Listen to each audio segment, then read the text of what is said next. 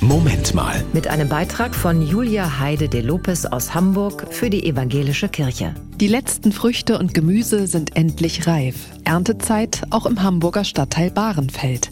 Dort arbeiten Menschen jeden Alters zusammen in einem großen Gemeinschaftsgarten. Der Bahrenfelder Luthergarten gehört zur dortigen Kirchengemeinde und geleitet wird er von Barbara Bruder. Am Telefon erzählt sie von der ausklingenden Ernte. Wir hatten einen ganz wunderbar erntereichen Sommer. Jetzt haben wir noch Kürbisse und natürlich ganz viele Sorten von Kohl. Und das Schöne ist auch, dass die Äpfel jetzt auch alle reif sind sind, noch nicht alle, aber fast alle. Und die Kita-Kinder, die von unserer gemeindeeigenen Kita auch ihre Äpfelbäume bei uns im Garten haben, die dürfen da jetzt auch schon Äpfel einsammeln. Der Luthergarten hat auf seinem Gelände mit unglaublichen 14.000 Quadratmetern weit mehr zu bieten als nur Blumen und Obst. Wir haben unter anderem einen Bereich für die Permakultur. Wir haben einen Garten der Stille mit einem Bauwagen, um zu meditieren oder auch mal ein Buch zu lesen, um Yoga oder Qigong zu machen. Wir haben eine Spielwiese, eine Werkstatt und natürlich Tiere.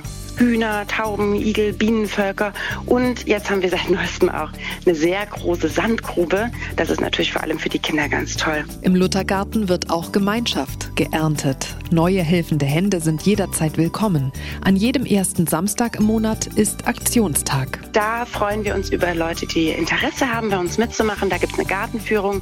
Wir essen zusammen und arbeiten auch zusammen. Und wer sich dann dafür entscheidet, bei uns mitmachen zu wollen, ist dann herzlich willkommen, egal woher und egal auch mit was für einer Motivation.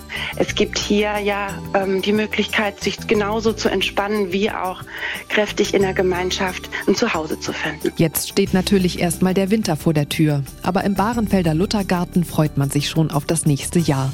Ein zweites Gewächshaus wurde bereits gebaut. Außerdem sind Veranstaltungen zu Klimagerechtigkeit und entwicklungspolitischer Bildung geplant. Das war ein Beitrag von Julia Heide de Lopez aus Hamburg für die Evangelische Kirche.